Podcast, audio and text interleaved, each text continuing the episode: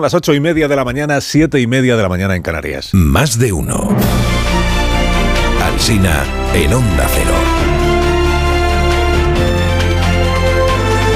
Dirección de sonido, Fran Montes.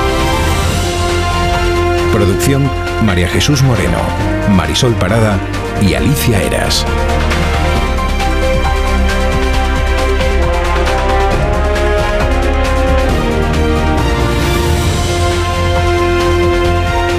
Las 6 de la mañana estamos aquí contándoles cómo está empezando el día y aquí continuaremos hasta que nos den las 12 y 20. Empezará la programación local de nuestra cadena de emisoras. Luego a las 2 de la tarde no se pierda Elena Gijón con el resumen informativo del día, de la mañana del día. La palabra del día es extremosidad, extremosidad, la pronuncia Tamames en una entrevista en El País. Dice, no vengo a defender a Vox, conozco sus extremosidades. El extremista es quien adopta ideas extremas, pero el extremoso es el que no se modera o es demasiado cariñoso, dice el diccionario, el extremoso. Así que cuídese, don Ramón, dale Ramón de la polisemia. No vaya a parecer que a Abascal le resulta peligroso, no por lo que defiende, sino por lo amoroso que es Abascal. Extremosidades. La votación de este día en el Congreso es la del solo sí es sí. Hay dos encuestas que quizá, interesen o quizá no a Irene Montero. Una la publica el Periódico de España dice que la mayoría de los ciudadanos de este país se opone a la rebaja de penas que se está produciendo y atribuye la rebaja de penas a la ley del solo sí. Solo los votantes de Podemos la defienden tal como está. En el mundo otra encuesta que dice que el 60% de los ciudadanos está a favor de enmendar la ley y que el 61% de los ciudadanos cree que el Ministerio de Igualdad no está siendo útil. Y el 56% que las manifestaciones de mañana están politizadas. Pablo Pombo en el Confidencial ve al feminismo quebrado y abochornado. Dice que Pedro Sánchez no entiende el significado de las siglas de su partido, que ni debió entregar el Ministerio de Trabajo ni debió conceder el Ministerio de Igualdad a Podemos. De la secretaria de Estado PAM escribe Pombo, dice, nunca creí que veríamos a una representante que se llama progresista adoctrinando a las mujeres sobre la forma correcta de tener placer e imponiendo mandamientos sobre la intimidad. El español cuenta que aplicando la doctrina Sánchez sobre los cargos de decisión... Son la mitad de la sociedad, deben ser la mitad del poder político y también del poder económico. Las mujeres deben tener la mitad de los cargos, pues Podemos, aplicando esta doctrina, le reclama al presidente que haya paridad obligatoria también en el Consejo General del Poder Judicial y en el Tribunal Constitucional. No dicen nada por ahora de otros, de otros ámbitos, por ejemplo la Federación Española de Fútbol el Comité Nacional de Árbitros, o la Real Academia, que ahí también, la familia real, el gabinete de presidencia, ya dijimos ayer aquí, ¿no? El gabinete más directo de Pedro Sánchez ganan los hombres por 8 a 1. A una. Isabel Díaz Ayuso quiso, quiso, hacer ayer una chanza sobre la ley de paridad que prepara Sánchez y le salió este comentario frivolón en el que ridiculiza el cambio de sexo. Mi vicepresidente, que puede ser mi nueva vicepresidenta, tendremos Enriqueta López y Enriqueta Osorio y a lo mejor así gestionamos mejor o solucionamos mejor la vida de los madrileños. Pues se ha quedado sola celebrando la guasa porque en el PP nadie le ha seguido la broma. ¿Esto era una broma o qué era esto? Y Diego y Pachi están más finos hoy haciendo parodia del lenguaje políticamente correcto. En su viñeta, en la cartelera de un cine se está anunciando una película del gordo y el flaco, a los que ahora se anuncia como el normal y el normal. Gordo y el flaco. Hay una editorial en el país sobre el estado de la coalición que nos gobierna. Se encuentra en una posición de fragilidad que opaca sus logros contra la crisis. Menciona el editorial la trama del Tito Berni, pero subraya que hasta ahora no se ha podido comprobar que haya estado comprometido dinero público trama, en fin, de aquella manera. Sobre el Tito Berni en el español leo que el PSOE da por apagado ya el efecto de este caso. ¿Por qué? Porque ya no es trending topic en el Twitter. Así se miden ahora las repercusiones de los casos. ¿no? La vanguardia, venimos contando que inicia una serie de reportajes sobre la Operación Cataluña, cloacas de interior en la época de Fernández Díaz. La operación se activó el día siguiente a la diada de 2012, es la apertura. Diada de 2012 es aquella del 11 de septiembre de aquel año, es aquella que eh, animó a Artur Mas a hacerse independentista. Dijo, en vista del éxito que ha tenido esto, pues yo también. La mañana del día siguiente, día 12, el ministro decidió que había que actuar, dice el periódico. Lo siguiente fue que apareció Villarejo, porque el director de operativo de la Guardia Civil, de la Policía Nacional, el señor Pino, dijo Villarejo es el hombre. Y entonces ya Villarejo ahí aparece en los días siguientes hablando con el secretario de Estado, Paco Martínez, con el propio Eugenio Pino, le encargan que investigue a Convergencia Unión para que saque trapos sucios y se filtren a la prensa. Otras anotaciones del comisario que reproduce hoy la vanguardia. COSPE pide un análisis sobre Esquerra y promete pagar los 100.000 euros pendientes. 100.000. COSPE apoyo a tope en todo. Me envía a Orti con 100 y promete 50 más el lunes. COSPE se supone, ¿eh? se supone que es Cospedal, se supone. Que en aquella época, año 2012, mes de septiembre-octubre, era secretaria general del PP y presidenta de Castilla-La Mancha, creo recordar. Pero de las anotaciones parece que fuera ella la ministra. En ABC siguen con Escribá y el colapso de la seguridad social. El Ministerio contrata a 2.500 interinos para frenar el desbarajuste en la atención al público. Los sindicatos amenazan con ir a la huelga. No es solo en las oficinas donde cuesta que te den cita. Cuenta ABC que Pepe Álvarez, el de UGT, no consigue que le dé cita al ministro para negociar la reforma de las pensiones. Pues igual en mil anuncios le venden a Pepe Álvarez alguna cita de estas. De, por 15 euros yo te la consigo. Hoy el mundo celebra que por fin tenemos el dato de los fijos discontinuos que están inactivos. Casi medio millón. Es contundente, editorializa el mundo. La recuperación es más débil de lo esperado. Luego es Juanma Lameta en su crónica quien encadena frases contundentes sobre el número este de fijos discontinuos inactivos. Dice, sacudida, torpedo en la línea de flotación, cifra bomba que es imposible desactivar. Yolanda Díaz ya tenía hecha la cuenta y nos dirá que solo representa el 2 y pico por ciento de los ocupados en nuestro país. 440 y tantos mil, hombre, se llegó a decir que podían ser 600 mil, o sea que comparado con lo que se decía, hasta son menos. Sobre Ferrovial, escribe Víctor Lapuente esta mañana que cuesta entender la intensidad de la ofensiva contra la constructora por parte del gobierno. Porque al achacar su traslado a la deslealtad, está poniendo el punto de mira sobre el propio gobierno.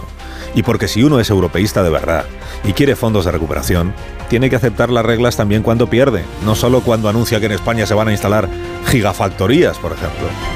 Aquí la semana pasada le preguntamos a Calviño si le haríamos ascos a la Philips en el caso de que optara por venirse a España en un arrebato de antipatriotismo holandés o, como se diga. Y la ministra no llegó a responder, pero sonrió.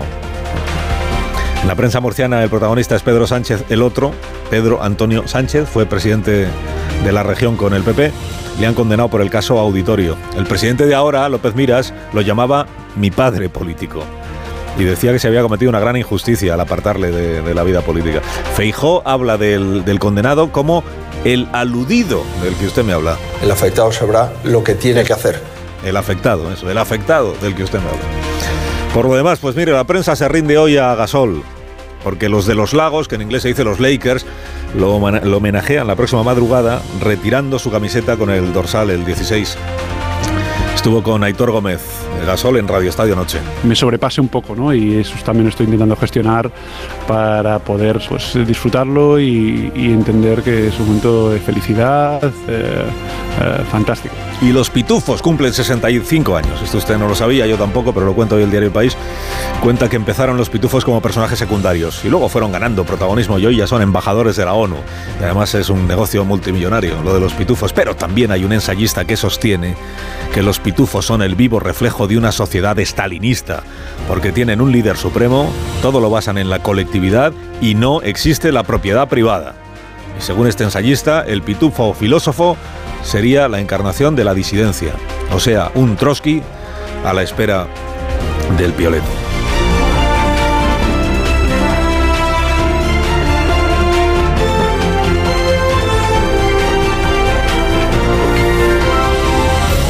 Carlos Alsina en Onda Cero, somos más de uno. Cosas cuanto más sencillas mejor y por eso en este programa amamos las patatas y todo lo que se puede hacer con ellas y su sabor y su naturalidad. Las patatas de patatas hijolusa. A ver esa foto, decir patata. ¡Hijolusa! Es que decir patata es decir hijolusa. Para freír, guisar, asar o hacer al microondas. Entre nuestra gran variedad encontrarás la patata perfecta para tu plato, siempre con la misma calidad. Patatas hijolusa. El reto de comer bien cada día.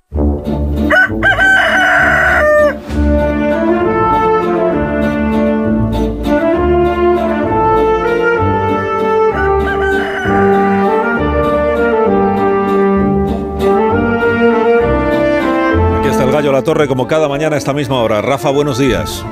Buenos días, buenos días, Carlos Alsina. Yo sigo con esto, pero es que me, asombra. Lo que me asombra en realidad no es la brutalidad de las acusaciones de Podemos, ¿eh? sino la impavidez con las que las han asumido los socialistas. Eh, es un caso de estudio. La ley del solo sí es sí provoca casi 730 rebajas penales a violadores. Y es el partido que quiere cambiarla el que se enfrenta a una campaña promovida por el partido que no quiere cambiarla. Aquí van solo unas fórmulas que las socialistas aguantan con estoicismo.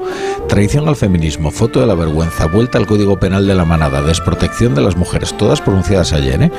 Solo se ha sentido aludida Margarita Robles. Claro que cómo no sentirse aludida, si ella era la número dos del Ministerio de Justicia e Interior de Belloc que impulsó aquel Código Penal en el 95 que los socialistas quisieron llamar de la democracia y que Podemos ha rebautizado como de la manada. El resto como si hablaran de otros con el íntimo anhelo de que esos insultos desde la tribuna luego no se reproduzcan en la calle mañana, en las marchas del 8M. Hoy el Congreso votará la toma en consideración de la proposición socialista para modificar la ley del solo sí es sí.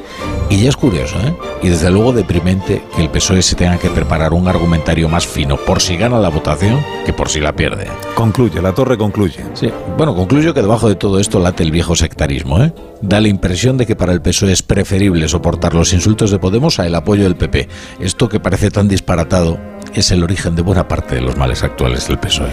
Que tengas un buen día. La Torre, te escuchamos a las 7 de la tarde. Cuídate, gracias por madrugar con nosotros. Es mi trabajo, es mi trabajo. Ya desde Santiago de Compostela hoy, ¿eh? Ah, perfecto, ya para siempre, ¿no? Enhorabuena. No. Ah, solo, hoy. solo Bueno, pues desde Santiago de Compostela, la brújula. Bueno, solo hoy, las veces que haga falta, porque es maravilloso ir a Santiago.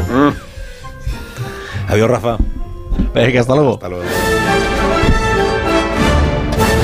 tertulia a partir de este momento aquí en la radio, en Más de Uno, en Onda Cero, Antonio Casado. Buenos días, Antonio. Buenos días. Bienvenido. Pilar Gómez, buenos días. Hola, buenos días. Buenos días, Nacho Cardero. Muy buenos días. Bienvenido también. Marta García Ayer, Rubén Amón, buenos días también para vosotros. Buenos días, Carlos. ¿Qué tal, Carlos? ¿Cómo te van las cosas? Pues bien, ya lo ves. Eh, ya lo veo. Te voy a contar que, tú no aprecies. Que tú no aprecies en el sentido de, advertir, en el sentido de, percibir, no en el sentido de. Sensacional. No, pero hoy, hoy tenemos claro que es marzo, ¿no? está muy bien.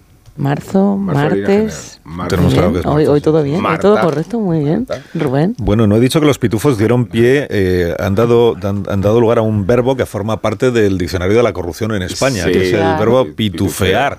Y que solo había una mujer. Es un poco denigrante. Donde el pueblo de los pitufos. había, una que era pitufina. ¿no? y, no tenía, y no tenía conflicto propio, que es la manera fina de explicar la, poca relevancia en la trama que le daba el guionista. Es muy denigrante para los pitufos. A mí me parece que hay que abrir una causa porque no puede ser que se maltrate también a las minorías azules estas. No, minoría no. bueno, minoría la sería eran muchísimos. Su pueblo no minoría. En lugar que ocupan en la sociedad, quiero decir. Ah, en la sociedad sí, claro, en la sociedad, entiéndeme. la pitufa. en la sociedad, bueno, estaba Antonio Casado diciendo, pero vamos a hablar de... No, no, estaba yo intentando utilizar, digamos, como un, como un hilván para ir de los ah. pitufos y el pitufeo, que es un, es un verbo eh, Son boomers. que forma parte de la corrupción en España, pitufear, lo saben los oyentes, es trocear, por ejemplo, un contrato, una adjudicación para que no haya que sacarlo a concurso. es. lo que hacía Laura Borrás, por ejemplo, en el Instituto de las Letras Catalanas. Y de ahí me voy a la Operación Cataluña, por la que sí os quiero pedir eh, opinión. Todo esto que publica, que empieza a publicar hoy el diario La Vanguardia, que es verdad que todo esto en el PP dicen, no, pero esto es de hace muchos años. Sí, bueno, es de hace muchos años, pero tiene todo el interés del mundo, sobre todo porque está todavía en fase judicial.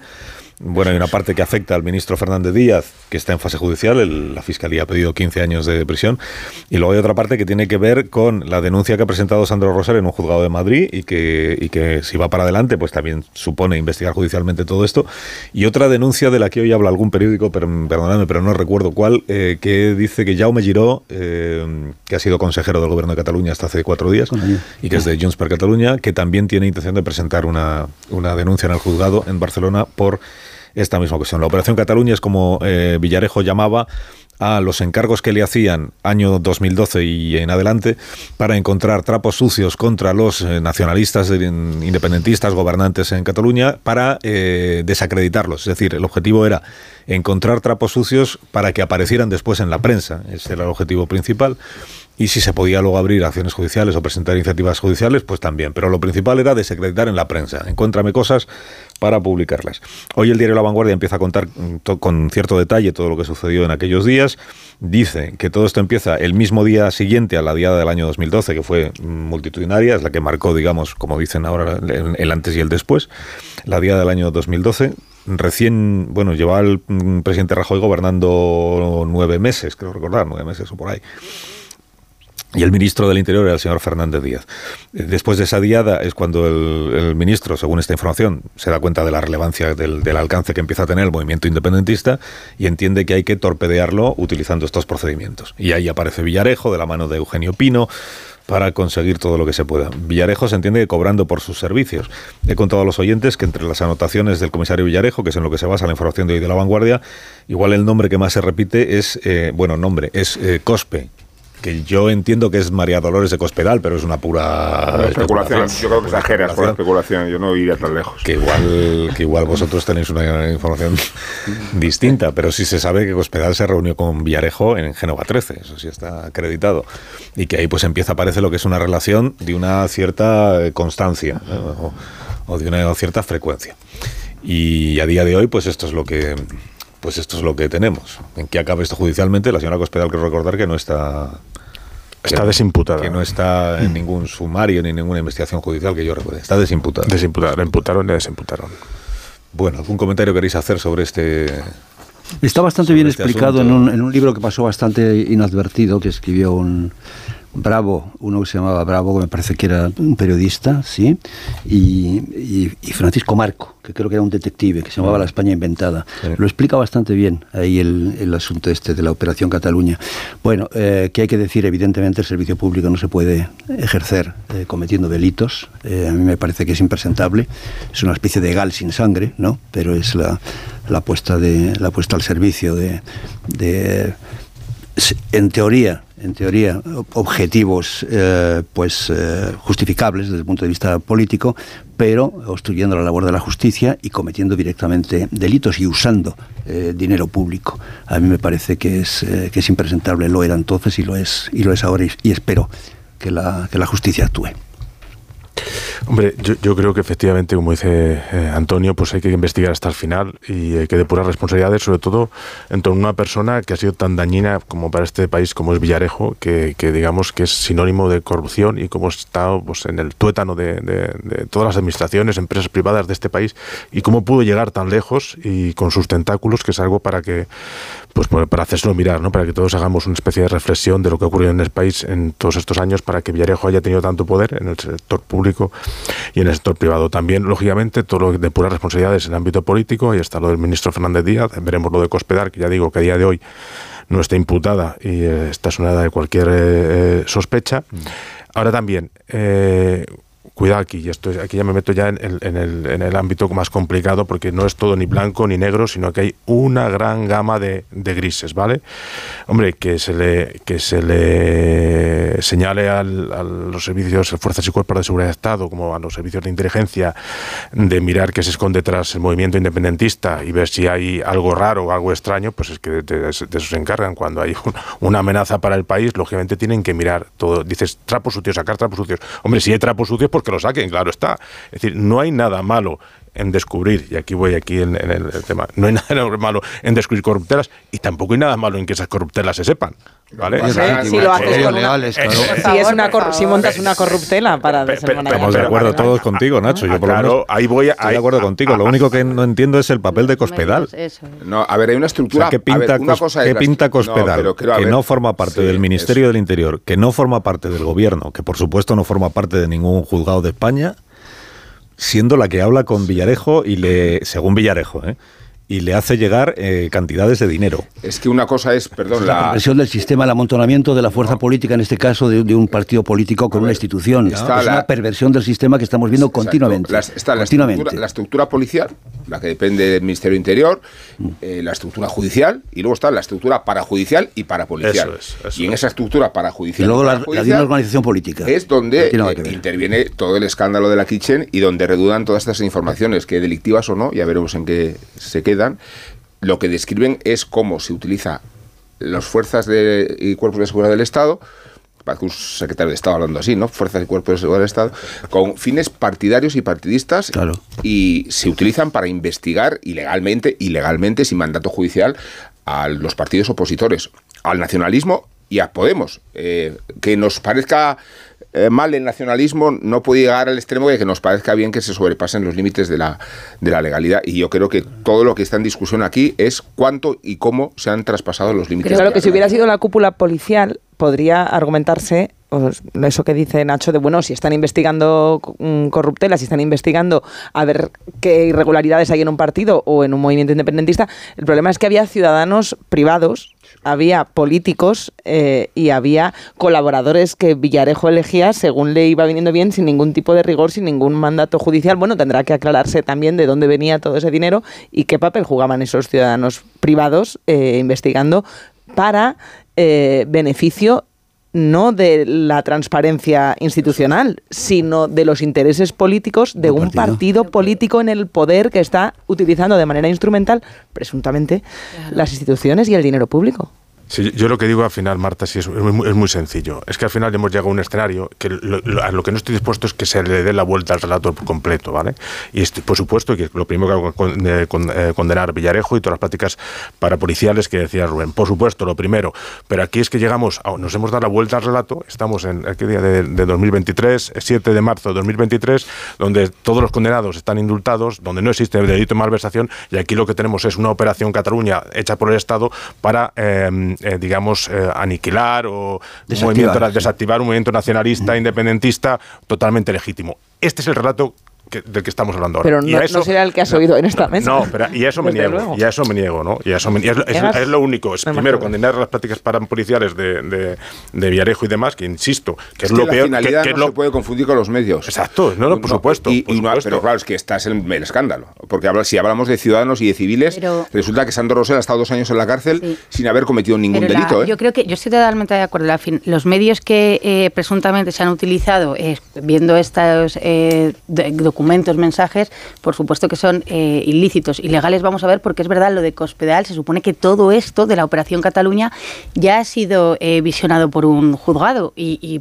a la señora Cospedal la han desimputado si esto sirve para que haya una nueva prueba y la tienen que volver a llamar a declarar lo que sea, yo creo que todo el mundo estamos de acuerdo en máxima transparencia. Pero sí es cierto que eh, el independentismo tampoco podemos darle la coartada de decir todo lo que hacíamos era legal y que es lo mismo que hicieron con lo de Pegasus, si os acordáis, todo lo que hacíamos era legal y todo lo ilegal era una trama que se montó. No, aquí se montó una trama, presuntamente, que eh, si eh, la la estaba llevando un partido político como el Partido Popular, ilegal y condenable. Que si algún eh, persona del Ministerio del Interior o algún policía como Villarejo o más allá de Villarejo eh, ha actuado de una forma ilícita, pues vamos a ver dónde, o ilegal, mira dónde está Villarejo. Pero que los independentistas eh, fueron condenados porque cometieron delitos, es así. Que la Operación Cataluña no es un invento, sino que la Operación Cataluña está, eh, lo que perseguía era que no hubiera eh, un, un movimiento que intentara ir contra la Constitución como lo había y que no se perseguía a los independentistas por ser independentistas. Y otra cosa diferente para mí es el Pero- caso de Sandro Rosell, que yo de verdad todavía cosa. creo que Rosell eh, debería alguien, bueno, no Pero, sé, Pilar, co- no es que sé no cómo van a- poder eh, resarcir todo lo que ha ocurrido con Rosell. Es que no es tan distinta esa trama. Si hay una trama policial corrupta con la connivencia del Ministerio del Interior para elaborar dosieres falsos que incriminen a quien a ti te venga bien, eh, puede ser que estén llevando a cabo irregularidades, pero puede ser que no. Y, y no se puede pasar por alto el, el, Claro, el pero tienes que modus dice- operandi no, si no de quien se alto, supone tiene que defender las dice- instituciones. Pero no Pausa. porque haya unos que eh, sean falsos, decir que es lo que entiende eh, el Bueno, pero no- nadie independentismo. está diciendo eso. No, tú no, Que eso no hace buena la causa independentista, pero no estamos de acuerdo todos. Como, No, la causa independentista no, no no, se agolpen, no se agolpen, que es muy temprano para pegar voces. si está en juego la. Si está en juego credibilidad del Estado, no se puede desvirtuar la credibilidad del Estado. Con fines partidistas, es que ni siquiera el objetivo es la causa superior de, eh, de aminorar o amortiguar el nacionalismo. Es que es un partido, un partido que a su propio beneficio organiza una trama en la que Villarejo aparece porque no, aquí no hay trama que, que Villarejo no homologue. Pero, pero eh, en las circunstancias que estamos analizando se observa el sesgo partidista de- del Partido Popular en su periodo de gobierno. Y no creo que Feijó pueda esconderse de todo esto. que él no tenga responsabilidad no significa que el PP Pausa. tenga que seguir pagando por ello. Ayer conocimos la sentencia de Pedro Antonio Sánchez en, Murcia. ¿Qué es eso de, cómo dijo eh, Feijó ayer? ¿Cómo quieres liquidar como si no hubiera sucedido nada que un máximo presidente de tu partido eh, haya sido condenado a tres años de prisión. Pero le, echaron, acuérdate. La señora Cospedal, eh, Casado la sacó de las listas. El señor Jorge Fernández Díaz, ¿verdad? que lleva 21 meses con un expediente que tendrán que eh, decir. Es el señor Monago, además, el que tiene que decidir el expediente, que es el, responsable del Comité de Garantías del PP. ¿Qué ocurre? Pero no sé. Me hacéis caso nunca. Si llega la, la, publicidad que están los siguientes esperándola como agua de mayo. Y luego a la vuelta hablamos de la votación de esta tarde de la, de la ley del solo sí es sí, bueno, de lo que aquí llamamos el remiendo socialista, la ley del solo sí es sí, y esta búsqueda a la desesperada por parte del PSOE de otros grupos que no sean tan de derechas como el PP y Vox y que le puedan apoyar esta tarde la proposición para que la foto quede un poco más, digamos, eh, multicolor. Están intentando ver si es que Ray Bildu se animan a votar a favor de la proposición y así, hombre, ya dices, nos ha apoyado el PP y Vox, pero también Esquerra, pero también Bildu, lo cual demuestra que es Podemos el que se ha quedado solo. En esta operación están todavía a esta hora de la mañana, parece que sin mucho éxito. Un minuto ahora mismo lo contamos. Más de uno en Onda Cero. Carlos Alsina. Más de uno en Onda Cero.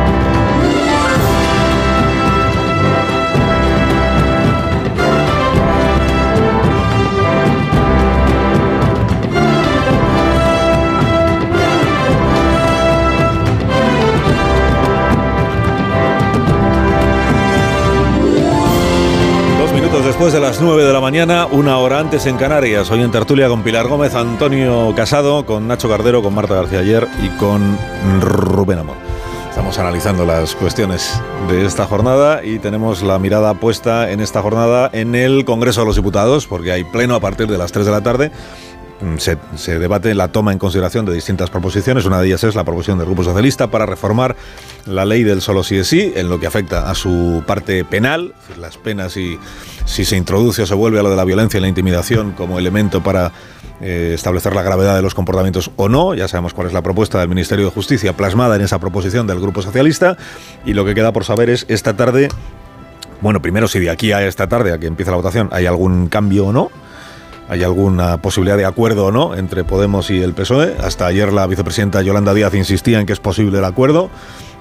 No llega a decir nunca en qué términos es posible el acuerdo, pero ella dice que hay que seguir ahí trabajando.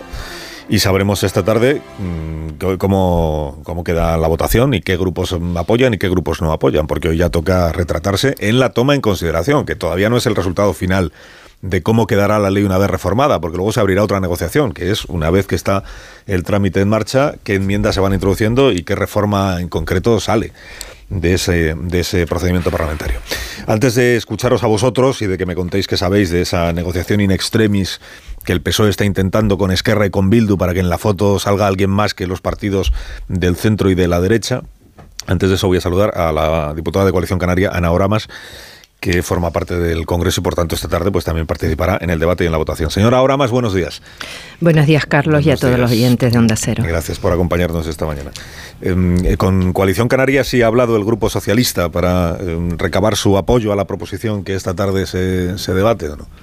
Sí, me llamó la ministra de Justicia, pero vamos, no hacía falta que me llamara. Nosotros llevamos reclamando desde hace cuatro meses, porque esto se aprobó hace cinco meses, y creemos que el Partido Socialista ha actuado eh, a destiempo. Esto, eh, lo primero que tenemos que hacer esta tarde es pedirle disculpas a las víctimas y a las familias de las víctimas, porque además nosotros que apoyamos la ley, en la confianza de que era buena, de que ya no se tuviera que demostrar si te resististe o no, si cerraste las piernas suficientemente y sobre todo en los menores, qué capacidad del consentimiento, pero desde luego nunca se nos dijo que había problemas jurídicos. Y yo creo que a la semana siguiente, cuando ya empezaron a salir las sentencias y se dijo que cuando llegara el Supremo, pues eh, se fijaba doctrina, el Partido Socialista tenía que haber actuado en ese momento y no lo hizo. Y son cinco meses después, no se puede reparar el daño a las víctimas. Por eso todos tenemos que tener humildad y pedir perdón y sobre todo dejarse decir tonterías y falsedades como decir que se vuelve a la ley de la manada. Eso no es cierto. Lo único que pasa es que aquellos delitos más graves, con mayor violencia, volverán a ser agravados. Ya no podemos volver a meter en la cárcel a las 70 personas, a los 70 delincuentes que salieron, ni podemos reparar a las 800 y a las miles que vendrán en los próximos años, pero sí aquellas que se produzcan los delitos a partir de ahora y que no sean beneficiados. Lo, que me pregunto es hasta qué punto ustedes, los diputados y diputadas que van a votar a favor de la reforma, habiendo votado a favor de la ley en el mes de agosto, creo que fue la aprobación definitiva, eh, ¿Hasta qué punto esta tarde van a votar a favor de la reforma con un cierto cargo de conciencia por, por, no haber visto en su momento? Yo sí lo tengo, pero tengo una excusa. Nosotros no, no se nos enseñaron los informes que había de algunas instituciones del Estado asesoras y segundo que, que se nos garantizó por el gobierno en aquel mes de octubre y por el Grupo Socialista fundamentalmente que, que, esto no iba a suceder. Es más, hay que recordar que una semana después, tanto la ministra como el presidente del gobierno y la vicepresidenta y todo el mundo dijo que, que no iba a haber eh, nadie que saliera a la calle ni, ni que iba a haber rebajas de pena. O sea que lo que quiero decir es que yo sí pido perdón, pido perdón pero no tenía capacidad ni asesores técnicos para otra cosa. Uno se tiene que fiar del gobierno en determinadas cuestiones. ¿no?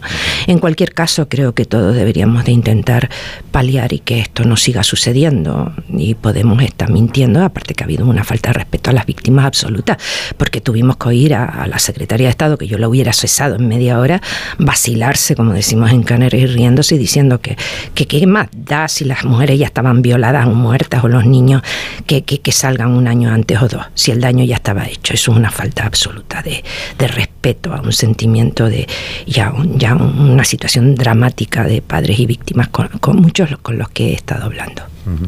Eh, claro, esta tarde, si cuando se produzca la votación y salga adelante la proposición del Grupo Socialista con el apoyo de ustedes y del PP y de vos, sabemos ya lo que Podemos va a decir. Eh, Podemos va a decir que ustedes han traicionado al feminismo, han dado una marcha atrás en los derechos de las mujeres y han regresado al Código Penal de la manada, que es la manera que tiene Podemos de identificarles a ustedes con la manada. Que de eso va a estar Eso es falso.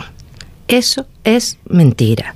Y segunda cuestión, lo que no podemos traicionar es a las víctimas.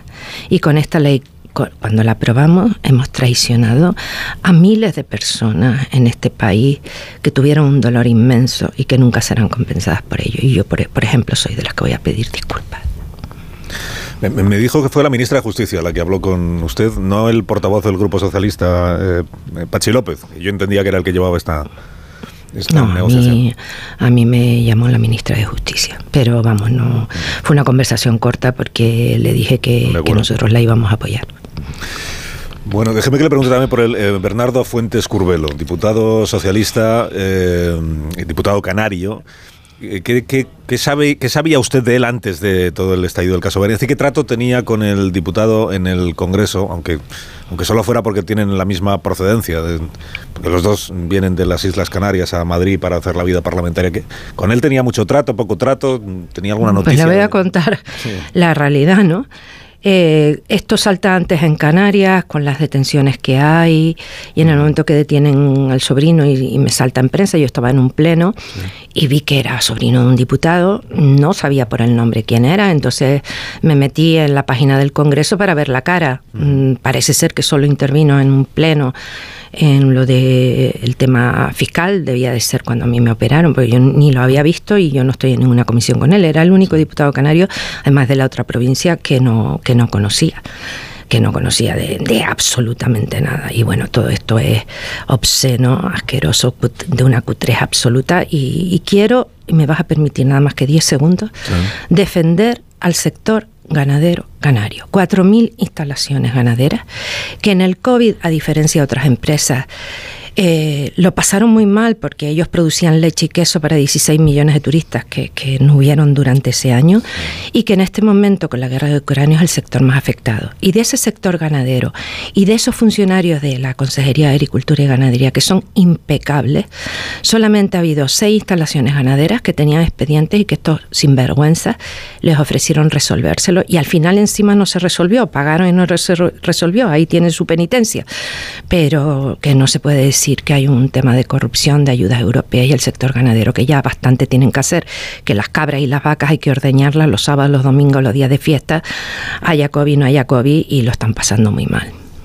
Su impresión es que estamos ante un, ante un caso de mala utilización de dinero público, porque el argumento que está utilizando el Partido Socialista, o al menos yo así lo interpreto en estos últimos días, es, pero no se ha visto comprometido el dinero público y por tanto, digamos que, o sea, su impresión es que sí hubo eh, posibilidad de que dinero público fuera mal utilizado o que estamos ante un caso de espabilados que hacen creer a los empresarios que tienen mano, les sacan el dinero y en realidad luego ni tienen mano ni tienen nada.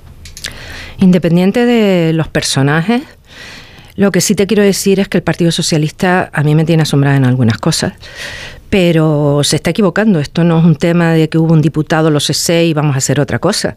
Y es un tema de corrupción en Canarias. Todo lo contrario, lo que sale hoy en la prensa y ayer de Canarias, que va más adelantada que la prensa nacional, es que en Canarias no ha habido al final expedientes, ni mordidas, ni, ni, cosas eh, por ahora, porque hay eh, no olvides, eh, Carlos, que hay eh, cinco piezas separadas que están decretadas el secreto del sumario. Y si están decretadas el secreto del sumario, es por algo, con esa jueza valiente que tenemos.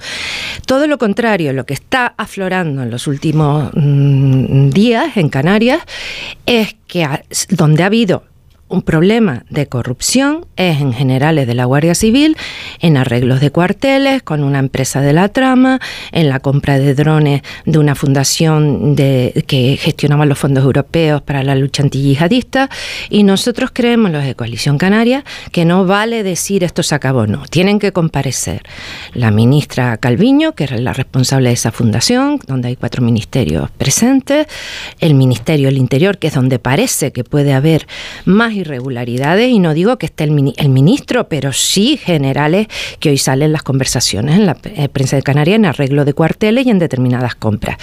Y que al final es un escándalo, mm, un escándalo nacional. Y lo primero es chequear tres ministerios si cualquier empresa de la trama ha contratado con ellos y en qué condiciones. Y en Canarias el presidente del gobierno de Canarias tiene que chequear eh, también qué consejerías contrataron con la trama y qué tipo de expediente. Y después ya se verá cuáles son las condiciones jurídicas, penales y tal. A mí lo que sí me sorprende, y te lo digo sinceramente, es que nadie del gobierno central haya salido a defender al presidente del gobierno de Canarias, excepto García Paje. Y la otra cosa, que yo como soy diputada, a mí me avergüenza como canaria, como diputada, todas esas imágenes, es que se haya ido a la casa y captura de diputados del Partido Socialista algunos no conozco ni nada, pero alguna diputada sí la conozco, y que el, Partido Socialista haya dicho o dimiten o presentan una querella y no hayan salido a defender a sus diputados. O sea, yo que conozco a Andrea o a Ana Prieto,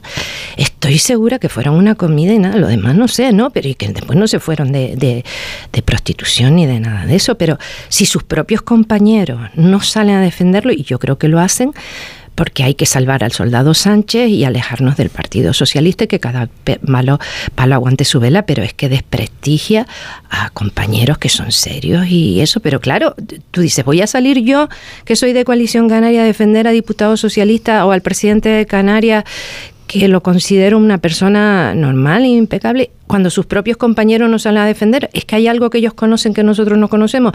Lo que te quiero decir, Carlos, que creo que el Partido Socialista se está equivocando. Esto no es cuatro ganaderos en Canarias y un diputado golfo.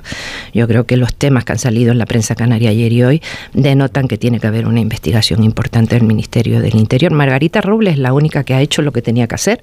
Ha revisado, ayer ha hecho una declaración de que ha revisado todos los expedientes de contratación con empresas de la trama, que tiene dos y que han comprobado que esos dos estaban bien. Pues eso es lo que tiene que hacer Calviño y sobre todo Marlasca.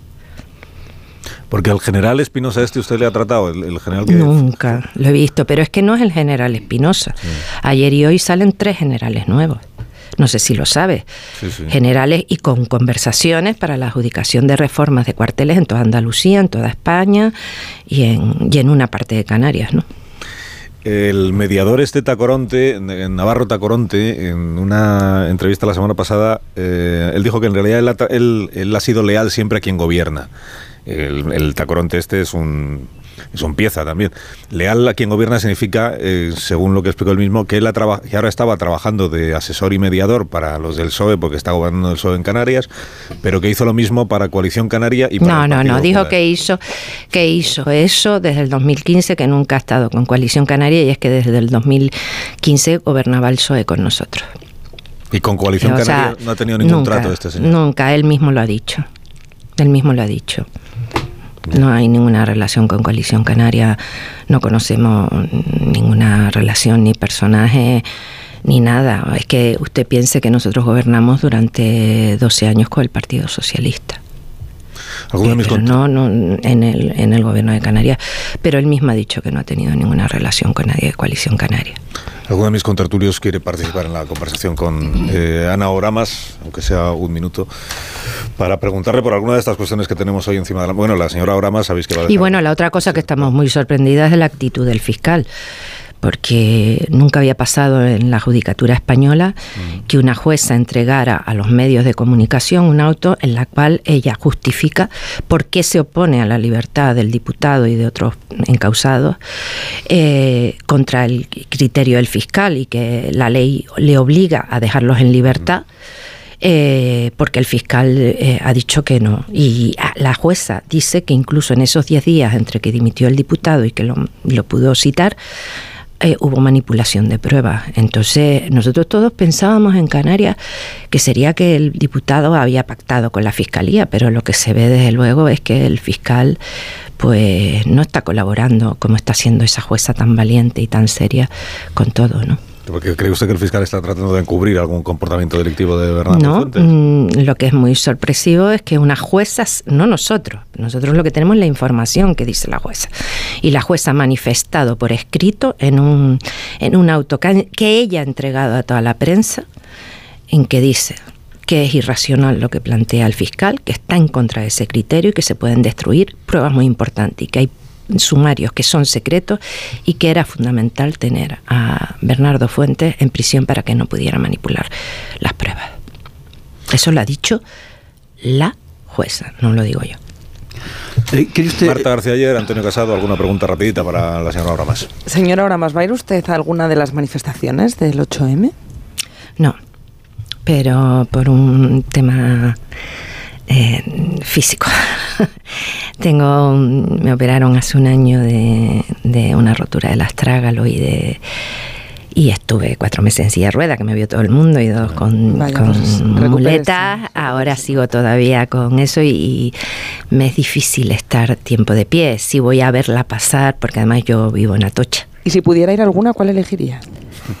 La de Tenerife, donde todas las mujeres estamos unidas y donde no tenemos el rollo que tienen aquí unas y otras. Desde luego no iría con la señora Montero, ni con la PAM, ni con la señora Bestringe, ni ninguna de ellas, pero iría con mi amiga Carmen Calvo, iría con mujeres feministas de toda la vida, pero sobre todo iría en Canarias. Esto no es un tema ideológico, es un tema de todas las mujeres. Y a, propósito de, a propósito de esto, eh, señor Oramas, eh, usted se alinearía, lo ha dicho, pues con, con, digamos, con el feminismo que en este momento está representando el PSOE. ¿Cree usted eh, que les, está faltando reacción a estas feministas, a esta parte del feminismo más alineada con el sentido común, a mi juicio, y con los intereses generales. ¿Cree usted que les está, está faltando reacción frente a lo que la otra, el, otro ala del feminismo, el de, el de Podemos, está diciendo, por ejemplo, acusándolas a las otras, en las que usted se, se incluiría, de traidoras, de falta de compromiso con la, con la mujer? Eh, etcétera. ¿Cree usted que les está faltando eh, capacidad de reacción? No, a mí me da la impresión de que están incluso perdiendo la dignidad, porque todo esto está pasando, nadie le responde. Yo no sé si es por, un, por exigencias de poder o por salvar al soldado Sánchez, como usted, como usted diría, pero ¿cree usted que deberían tener otra actitud? ¿Cree que deberían reaccionar? No, yo creo que hay mujeres muy valientes en el Partido Socialista Carmen Calvo eh, ha votado en contra o se ha abstenido y han hecho eso. Otra cosa es que el Partido Socialista actual no existe, no existe Ferraz, no existen ruedas de prensa, no existe debate dentro del, grupo parlamentario, sino que las decisiones son en función de los estrategas de Moncloa y en función de los tempos del señor Sánchez y en clave electoral. Eh, eso nunca había pasado. O sea, es como ahora en el Congreso. Ahora no hay ningún portavoz en el Congreso que lleve un proyecto de ley con el que tú tengas que hablar que tenga capacidad de negociación de una enmienda transaccional. No tienen autoridad, eso nunca había pasado. Aquí ahora se busca el voto y se decide desde Moncloa con quién se busca el voto y, no y se pactan leyes para sacarlas sin hablar de las enmiendas de esa ley, sino a lo mejor contra con contraprestaciones a otra ley. O sea, yo al revés, yo tengo amigas dentro del PSOE que han sido muy valientes dentro de, bueno, algunas han tenido que pagar, ¿no? Sus ceses, sus dimisiones o ponerlas en la última fila de, del hemiciclo, ¿no? ¿A quién han puesto en la última fila? Bueno, en Podemos y en el PSOE tienen la costumbre de cuando cesan a alguien. Subirlo cerca del baño, de donde está la puerta del bar y del baño donde estamos el grupo mixto. Yo por eso tengo amistades con algunas, porque era gracioso, ¿no? Podemos eh, las señoras que las señoras diputadas que estaban en la primera fila de, de Podemos, Descansa, Tania Sánchez y tal, pasaron a la última fila, pero en la época también de Zapatero a Carmen Calvo, cuando la cesaron, pues la de ministra de Cultura, pues estuvo al lado mío y estuvo subiendo cerca de cerca del grupo Mito de Función. Eh, es una cosa muy curiosa, ¿no? Una cosa muy curiosa. Sí, lo que a los siguientes que te sacan de la lista para que ni siquiera estés en el Sí, porque además se nota mucho, ¿no? Se nota mucho. Los que han caído en desgracia se van acercando a nosotros. Ana Bramas, gracias por habernos acompañado este, este rato, esta mañana. Muchas gracias y por favor, Carlos, que, que el sector ganadero de Canarias es impecable, es trabajador, es muy duro. Han cerrado 200 instalaciones y no tienen nada que ver con esta gentuza. Ana Bramas, que tenga buen día. Gracias por habernos acompañado. Gracias a usted. La diputada de Coalición Canaria, que está además ya en, el último tramo de su vida en el Congreso de los Diputados, de, su vida política en el Congreso de los Diputados, porque lo siguiente ya es la, política autonómica, ¿no? Si yo no me equivoco. Bueno. Pero por el mismo precio que dice, por ejemplo, que hay que salvar el sector ganadero de, de Canarias, también habría que decir que hay que salvar pues la imagen de la Guardia Civil, por ejemplo, ¿no? o la imagen del Congreso de los Diputados. No todos los diputados han participado en estas, en estas francachelas. A mí me encanta escuchar a Ana Oramas porque es que dice cosas tan, tan normales y tan de sentido común como que el Congreso y el Gobierno deberían pedir disculpas. Lo primero que tendrían que hacer es pedir disculpas. Es pedir disculpas. Pero bueno, como ella no está en, estas ecuaciones de poder, no está exigida por estas... Eh, obligaciones de, salvar al, soldado Sánchez, pues lo, puede decir. En cambio, todas estas feministas, que es lo, que yo trataba de, preguntarle, todas estas feministas del, Partido Socialista están como poniendo la otra mejilla, porque están escuchando cosas que no sé si, si, eh, tanto por las feministas como por quien las representa, que es el señor Sánchez, deberían ser suficientes como para romper la, coalición, porque se llega al punto de perder la dignidad, de verdad. Están diciéndole de todo, les están llamando traidora, les están llamando de alinearse con el diablo, con a ver cómo que va a pasar con, con, con, con el con el aplauso. Bueno, no, no van a romper, evidentemente, no, no, no va a romper primero el Podemos, la coalición, porque ahora por lo menos están en la fase de la diferenciación, lo otro ya vendrá después, en todo caso, pero después estarán en, en, atornillarse al poder, de manera que no va a haber, no va a haber ruptura. O sea, el pronóstico que hacéis, mm. bueno, igual cada uno hacéis uno distinto, pero el pronóstico que hacéis para la votación de esta tarde es, sabemos ya quiénes van a votar a favor, que son el PSOE, el PP, Vox, Coalición Canaria, Ciudadanos, PNV y eh, PDCAT. Es que el PDCAT, siempre me olvido el PDCAT porque casi damos por hecho que ya no existe el PDCAT, pero como, existía cuando se celebraron las elecciones, pues ahí están los diputados del PDCAT, que no es ni Junts ni Esquerra Republicana de Cataluña, es lo que los herederos de Convergencia, los náufragos de Convergencia. Estos son los que van a votar a favor, eh, si nada cambia de aquí. Ahora, luego están los demás. Los demás sabemos que Podemos está en contra y por tanto votará no. Eh, Esquerra, eh, Bildu, más país. Eh, estos vienen diciendo, es que como el gobierno no se pone de acuerdo consigo mismo, nos obligan a elegir a nosotros, ¿por qué vamos a tener que elegir entre el PSOE y Podemos? Entonces ellos podrían optar, por ejemplo, por abstenerse. Es una manera de decir yo ni con uno ni con otro, por abstenerse. Eh, Yolanda Díaz, yo decía a las 8 de la mañana, Yolanda Díaz, a diferencia de los ministros del PSOE, cuando les hace ministros Pedro Sánchez, renuncian a la acta de diputados, en Podemos eso no pasa, en Podemos y, su entorno. Por tanto, eh, Yone Belarra, Irene Montero, Yolanda Díaz, Alberto Garzón son diputados. Y como son diputados tienen que votar. ¿Qué votará Yolanda Díaz en Oh. esta tarde? ¿Se, Es que- se es que- abstendrá? Es que yo, creo- yo creo que hemos hablado tanto de estos asuntos que perdemos un poco la perspectiva, ¿no? Pero es que lo que va a pasar hoy en el, en el Congreso es que el gobierno va a votar contra el gobierno y le van a apoyar eh, eh, el centro derecha, la derecha, el PP y Vox para que pueda sacar adelante o pues tomar en consideración la reforma de la ley del solo sí es sí, ¿no? Y es un esperpento que esto ocurra y que ocurra en el Congreso de los Diputados, ¿no? Como es un esperpento todavía, como bien dices Carlos, no saber hasta, estas alturas qué es lo que va a votar eh, la vicepresidenta Yolanda Díaz. Como, como antes comentábamos, hombre, supongo que votará en contra para alinearse con Unidas Podemos, porque si no el cataclismo sería todavía, todavía mucho mayor, ¿no? Y, y al final es, es- es, jo, lo que decía un poco Antonio, ¿no? Al final, es decir, es- esto es un esperpento lo que va a pasar en el Congreso, es decir, para generalizar y elevarlo un poco, es un esperpento, es que el gobierno vota contra el gobierno, es decir, ¿qué es esto? Es decir, Pero además hay una cuestión nuclear, ¿eh?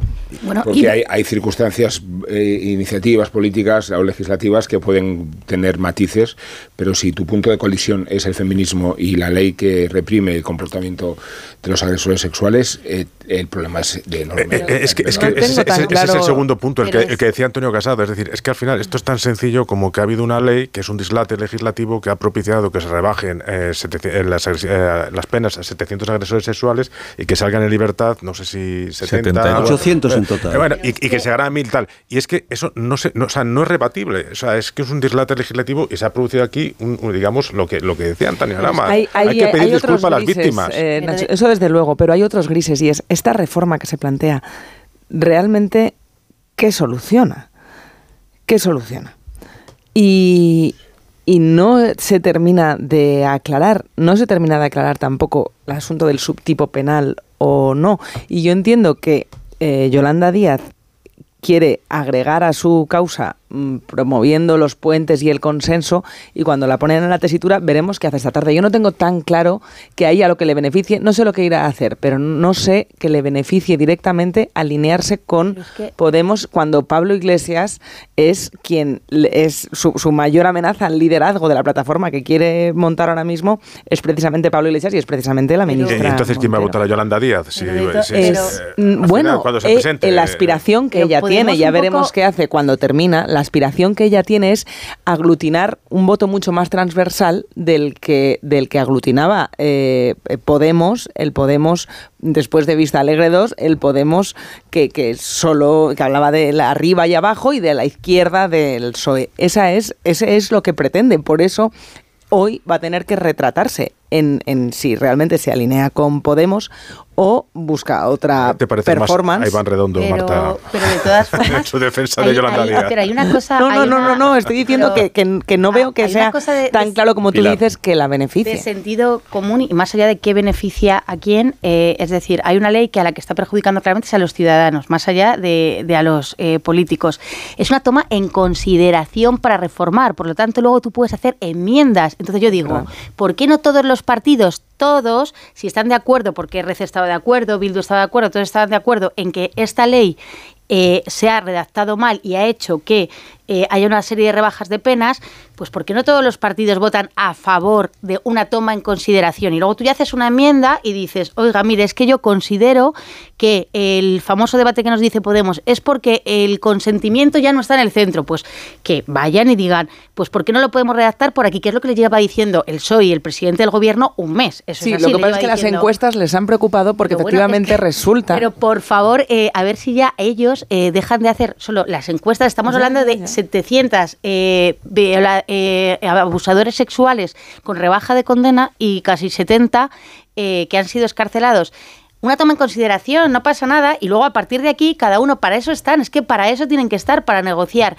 Y eh, luego yo entiendo la parte esta de Yolanda Díaz, eh, a mí no sé lo que acabará votando creo que tendrá que votar con Podemos. Pero tú decías, Marta, y es verdad, ¿es su peor eh, enemigo Pablo Iglesias? Sí, pero es su única salvación y su único colchón, como ella misma ha visto. En este momento ellos están negociando simplemente cómo van eh, colocadas las ministras de Podemos. Si Yone Belarra o Irene Montero va colocada al finalmente de segunda en esa lista, de sumar o no. Yolanda Díaz lleva todo este A tiempo. mí es que no deja de sorprenderme Sí, que sea Podemos a quien beneficia al final esto, siendo, teniendo en cuenta que son quienes, quienes eh, bueno, hicieron la chapuza legislativa y además han estado tratando de escenificar una búsqueda de consenso que en realidad no, No es tal, no porque no ha habido claro. ningún papel creo que, que, hayan el error de. Podemos fue no responsabilizarse eh, de la reforma ¿Pero que qué hicieron error? Pero si en coherencia. resulta que les está beneficiando. No, digo que no, yo creo que les beneficia en el sentido de que eh, consolidan.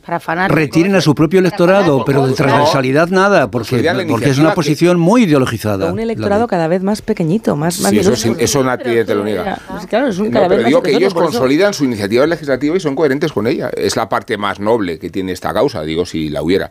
Mm. Y, y después, claro, Yolanda Díaz por fin se ve en la obligación de pronunciarse sobre algo, ¿no? Eh, Y además lo tiene que hacer de forma inequívoca, porque creo que abstenerse es una posición inaceptable, ¿no? O sea, eh, En ella es ¿de qué- inaceptable, y en general en esta iniciativa, ¿de qué te abstienes, no? ¿No? Eh, A lo mejor va con, polarizado como con está el Ana debate. Oramas De donde el elegir baño. A lo mejor le pilla con Ana Oramas en los bancos del baño a Yolanda. Que lo que dice, forma. lo, lo que dice Pilar es, es, mm, es impecable. O sea, esto es, es solo la toma en consideración. Claro, Por tanto, lo raro es que los grupos se nieguen a tomar en consideración un debate que una buena parte de la Cámara quiere que se haga. Es, pero es que ya se ha convertido en otra cosa, porque eh, los grupos se han encargado de que sea ya otra cosa. Quien más se ha encargado de eso es Pablo Iglesias, por supuesto. Se ha convertido en otra cosa, que es con quién estás.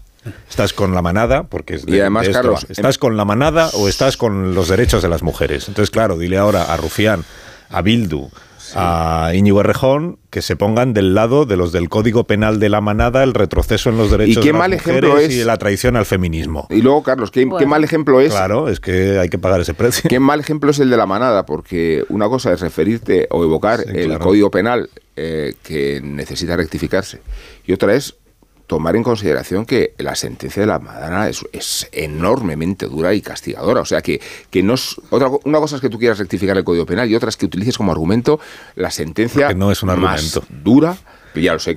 Pero- ya sé, pero es que es una frivolidad. No es es, un una frivolidad porque es que es identificar al que vote hoy a favor Sí, claro. con la Manada, manada. claro. No sí, con sí. el Pero- Código Penal, de la- pero con la manada. Manada, pero, claro, pero claro, aquí hay una- es- un pero es una frivolidad. que es que Sí, el, par- claro, el Partido. Socialista tampoco ha hecho un mensaje eh, que pueda ayudar a RC, Bildu, digo ayudar porque pff, de Ha tenido quiero otro eslogan que es la consecuencia no deseada. Solo han repetido eslogan frente a Bu- eslogan. Ya, pero, social. pero lo que tienen que hacer, hombre, a mí me parece gravísimo que te digan que tú lo que vas a hacer es una votación eh, con la manada y que la única señora que salga es eh, Margarita Robles, al frente de Yone Belarra, y aquí hay una señora que es Pilar Alegría, portavoz del PSOE, que es el grupo que presenta mañana eso, que debería decir, oiga, no, perdonen.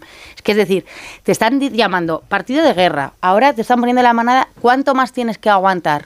¿Cuánto más eh, para que Sánchez, yo no sé si es para que Sánchez esté en el poder, Claro. pero lo que está claro es que el PSOE queda totalmente eh, desdibujado y, y queda totalmente desautorizado, porque el mensaje es ese. Sí, Pilar Alegría ayer simplemente dijo, bueno, por favor, Pablo Iglesias, no sea usted tan duro, hay que tener un poco de cuidado. No, perdón, tienes que defender tu postura y decir, no, estamos volviendo al Código Civil eh, Penal de la, de la manada, no se puede mentir. Me parece que es una forma de verdad de perder la dignidad. Y esto es lo que está ocurriendo tanto con las feministas, que, bueno, insisto, no le echo la culpa tanto a las feministas socialistas como a quienes representa, que es, que es Pedro Sánchez. Pero yo creo que aquí hay que tener en cuenta una cuestión de tempo.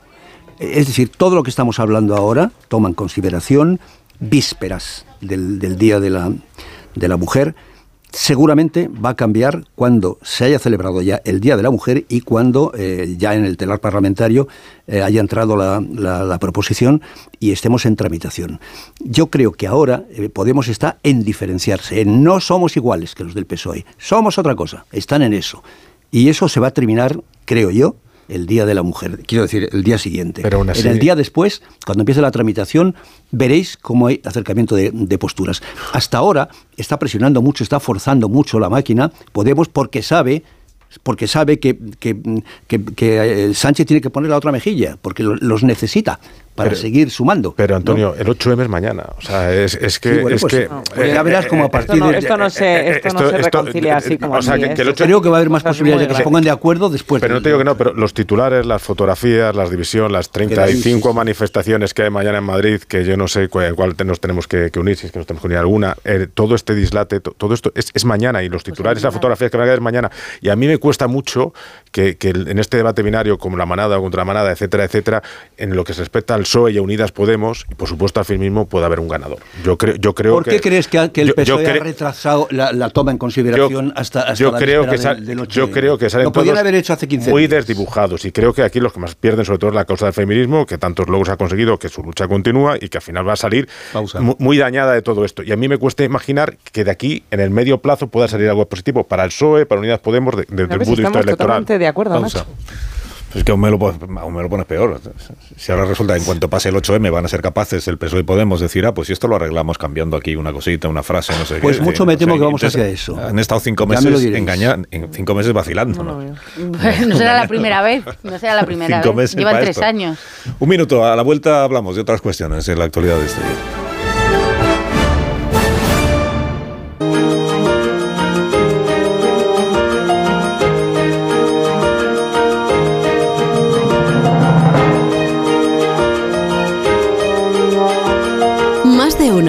Onda Cero. Carlos Alsina.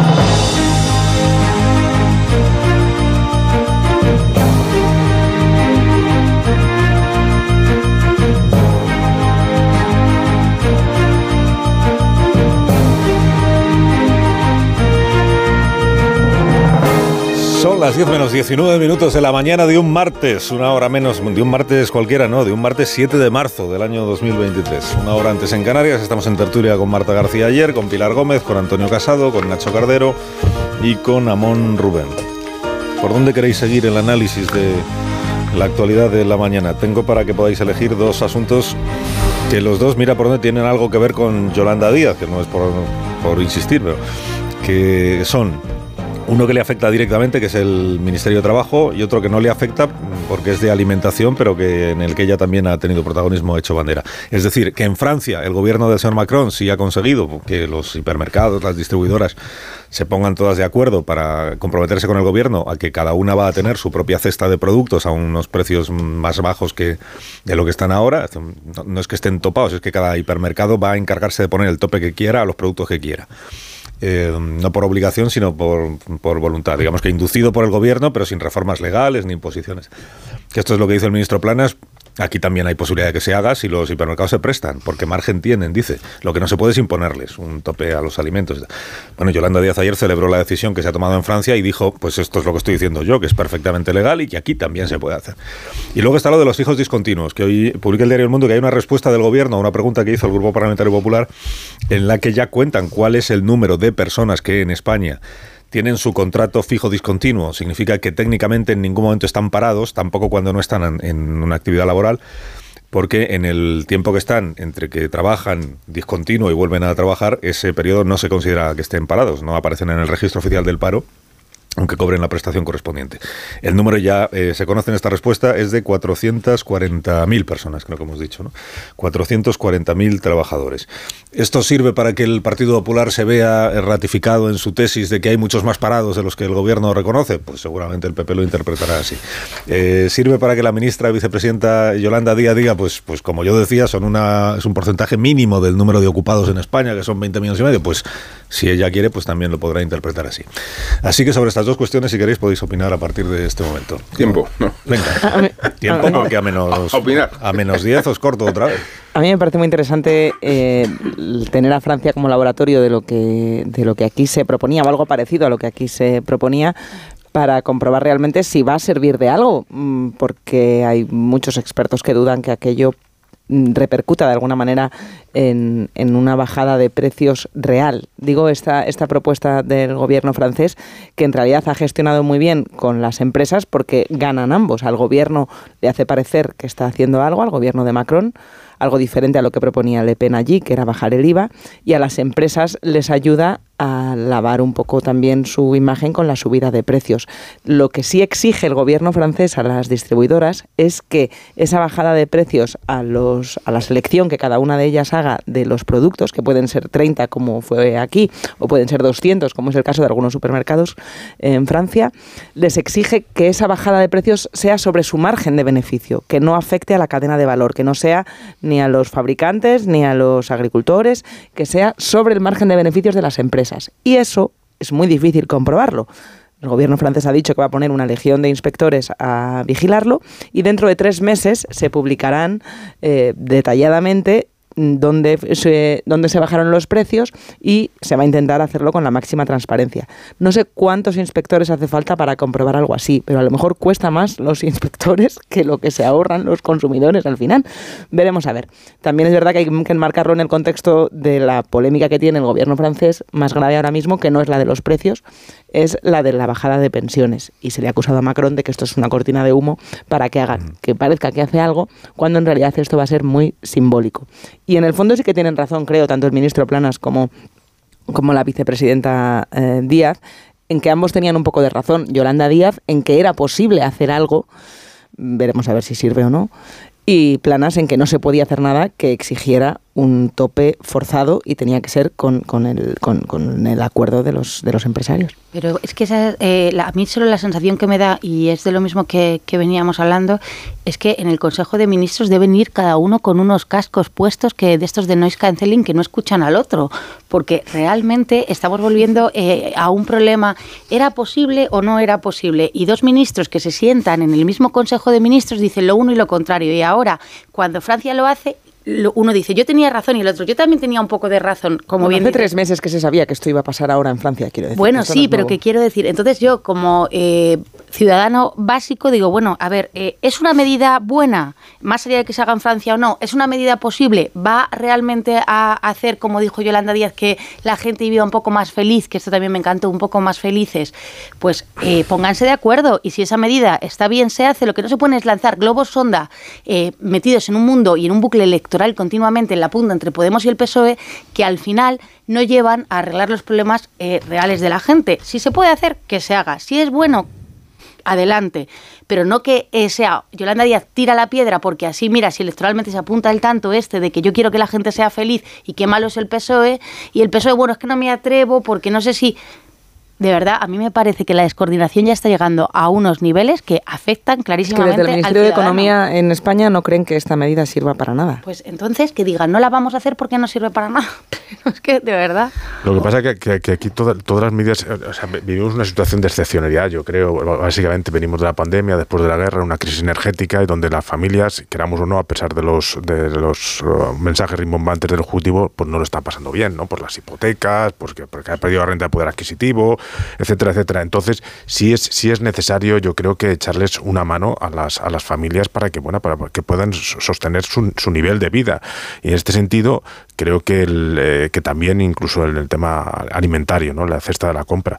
Pero yo creo que es, que es, que es bastante buena la, estrategia seguida ahora por el, por el ministro Luis Plana, rebaja del IVA y también eh, que las empresas privadas o sector privado se pongan de acuerdo para minorar el, coste para las familias, de una, pero una forma que no se imponer, ¿no? que al final es de donde todos, que, que, aquí en este país estamos imponiendo haciendo todo por ley, por normativa, etcétera, etcétera. Y después eh, creo que también es muy interesante lo que comentaba Carlos del tema de, los fijos discontinuos. ¿no? Eh, yo creo que aquí el mercado laboral en España ha funcionado muy bien ha estado realmente muy bien, la creación de empleo, la rebaja del tasa de paro, pero lo que se ha hecho muy mal el gobierno es sacar pecho y ufanarse tanto de los datos de, eh, de empleo. ¿Por qué? Pues bueno, básicamente porque todo tenía un poco de trampa que son estos fijos discontinuos. Estos fijos discontinuos antes eh, no, se eh, no se contabilizaban como eh, empleos y ahora sí se contabilizan. ¿no? Sé que han cambiado algunas cosas que permiten que antes no se contabilizaran y ahora sí. Eh, es decir, que ahora no figuran como parados eh, estos señores y antes sí figuraban como parados, pero que, mm, eh, que realmente no deberían ufanarse de esto porque em, todo tiene su truco y además cuando intervienes instituciones, organismos como el, CIS, el INE, Instituto Nacional de Estadística, etcétera, etcétera, jugar con los datos pues siempre es contraproducente. Enseguida Ignacio Rodríguez Burgos nos cuenta la actualidad económica y financiera de este día. Un minuto, ahora volvemos.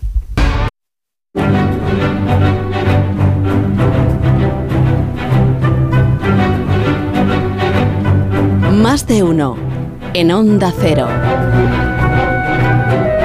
¿Qué tal Ignacio Rodríguez Burgos? Buenos días. Hola, muy buenos días. ¿Qué otras noticias económicas tenemos esta mañana? Cuéntame. Pues mira, decirte que los mercados europeos, los mercados financieros siguen al alza y la española, la bolsa española también marca máximos anuales en los 9.522 puntos sube ahora mismo un 0,12%.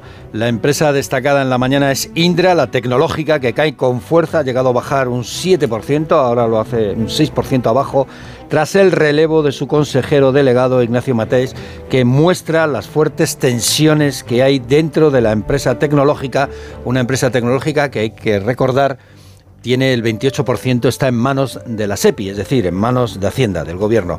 Otra empresa Ferrovial sigue atrayendo la atención ante las posibilidades del Ejecutivo de limitar las posibilidades de la constructora de fusionar sus filiales, aprovechando la ley OPA, anti-OPA. Pues si no se puede hacer esa fusión de filiales, eh, se dificultaría la marcha de Ferrovial a los Países Bajos.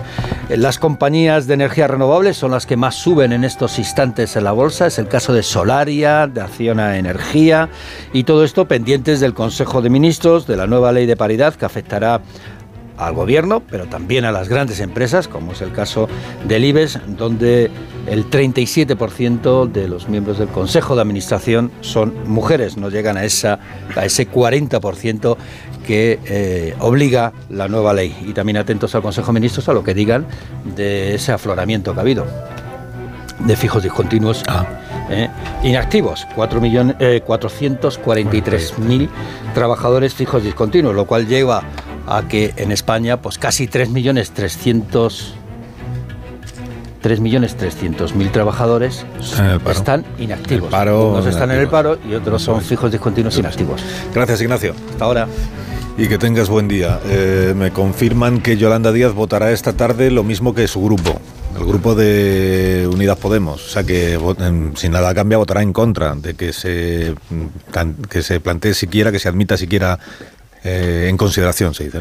Votará en contra de que se tome siquiera en consideración la modificación de la ley del solo sí es sí. Es decir, para Yolanda Díaz, si nada cambia de aquí a esta tarde, la ley está bien como está con sus rebajas de penas incluidas. Está bien como está y no hay que tocarla. Esta es la posición que por fin hace suya eh, o expresa públicamente la vicepresidenta segunda del gobierno. Yo creo que es una noticia saber dónde está Yolanda Díaz en este debate. Pero un minuto en que después, la ley es perfecta, ya está. Un minuto después se estará levantando otra vez la bandera del entendimiento y hay que entenderse y durante los Sí, días hay que de la y de las y de las enmiendas hay que, vol- que ponerse de acuerdo. Ya veréis cómo Yo vuelve dudo que esto le beneficie. Si ni siquiera cree que haya que tomar en consideración la propuesta del grupo con el que gobierna. ¿Para va a que entenderse con nadie? No hay que tomar en consideración la propuesta de estos señores. Es lo que va a decir esta tarde la vicepresidenta segunda. Salvo que la cambien. La propuesta de Pedro Sánchez no hay ni que tomarla en consideración. Este es el, el resumen. Eh, ¿Quieres indultar a alguien esta mañana, amor? Pertenencia a grupo criminal, tráfico de influencias, cohecho y blanqueo de capitales. El inventario de estos delitos de Big Four indigna en cualquiera de los casos, pero estremece un poco más si acaso ha podido cometerlos un general de la Guardia Civil a quien por añadidura llamaban papá o papasito. En efecto, hablamos de Francisco Javier Espinosa Navas, retirado y puestos a estar retirado pues en prisión sin fianza precisamente porque la juez instructora del caso mediador entiende que soltarlo podría servir de pretexto a mi general para destruir pruebas o para marcharse del país.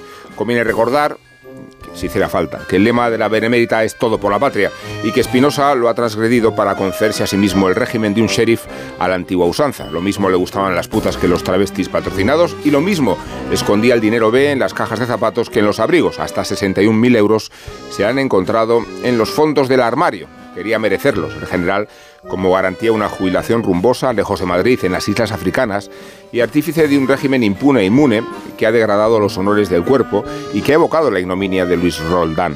Sostiene la jueza Espinosa que utilizó su puesto de comandante en Las Palmas para cobrarse las comisiones de los empresarios a los que ayudaba. Suponemos que haciendo la vista gorda a las fechorías e irregularidades, es el contexto en que exigía contratos y ventajas para su amante. Me refiero a la ya mítica Chocho Volador y al vuelo de una trama que repugna no por sus connotaciones morales, sino porque la Guardia Civil está para evitar los delitos e investigarlos y no para cometerlos.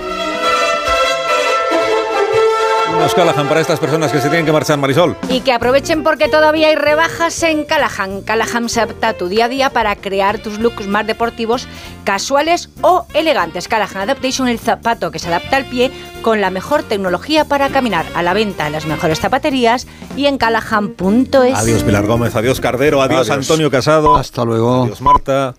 Adiós Amón. Hasta Adiós, adiós. Que bien clavado todo, ¿eh?